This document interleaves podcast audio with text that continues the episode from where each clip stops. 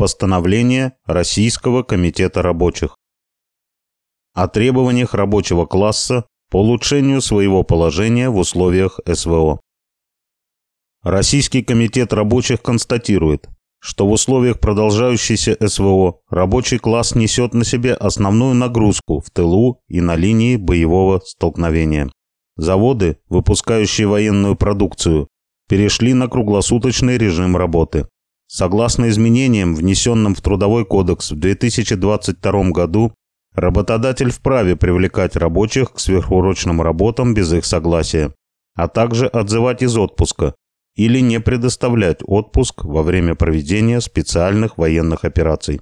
В этих условиях необходимо принять меры для сохранения и усиления рабочего класса, опоры России. Российский комитет рабочих рекомендует Первое. Единовременно повысить заработную плату рабочих минимум на 100 тысяч рублей и выше. Второе. Ежеквартально повышать заработную плату на уровень инфляции плюс 5% сверху. Третье. Установить долю постоянной части заработной платы на уровне не менее 80%. Четвертое. Повысить оплату сверхурочных работ Первые два часа должны оплачиваться в двойном размере, последующие – в тройном размере. Пятое. После окончания СВО предоставить трудящимся компенсации в виде дополнительных дней отпуска. Шестое.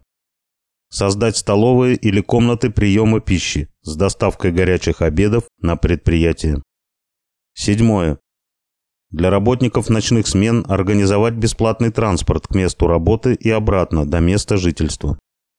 Восьмое. Организовать медицинские кабинеты или кабинеты фельдшеров на предприятиях. Девятое. Организовать курсы оказания первой помощи для всех работников предприятий. Десятое. Проводить оздоровительные мероприятия для работников за счет предприятий. Одиннадцатое. Оформить полис ДМС для каждого работника за счет работодателя. 12. Ввести рабочий контроль над условиями труда и его охраны, в том числе привлечь рабочих в комиссию по охране труда и в комиссию по проведению специальной оценки условий труда СОУТ. 13. Усилить контроль за соблюдением Трудового кодекса Российской Федерации для рабочих, которые трудятся во вредных и опасных условиях не допускать нарушений и своевременно информировать о них надзорные органы. 14. Молодым рабочим предоставить комнату в общежитии за счет работодателя или компенсировать съем жилой площади. 15. Семейным парам работников предоставить в аренду квартиру в современных новостройках рядом с предприятием за счет работодателя. 16.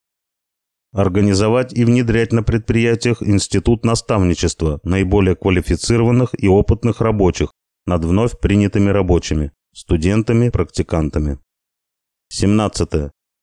Организовать за счет работодателя постоянное обучение и переобучение рабочих различных специальностей на курсах повышения квалификации и перепрофилирования. 18. Организовать целевой набор студентов высшие и средние профессиональные учебные заведения с последующей работой по направлению на предприятиях. 19.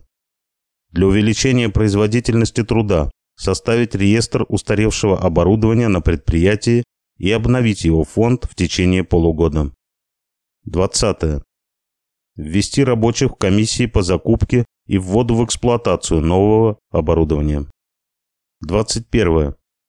Возобновить движение рационализаторства среди рабочих и инженеров. 22. Создать рабочую комиссию по контролю за выполнением госзаказа на предприятии. Включение этих требований в коллективные договоры, их заключение и контроль за их исполнением – это прежде всего задача трудовых коллективов и боевых профсоюзов. Никто так сильно не заинтересован в процветании России, как рабочие.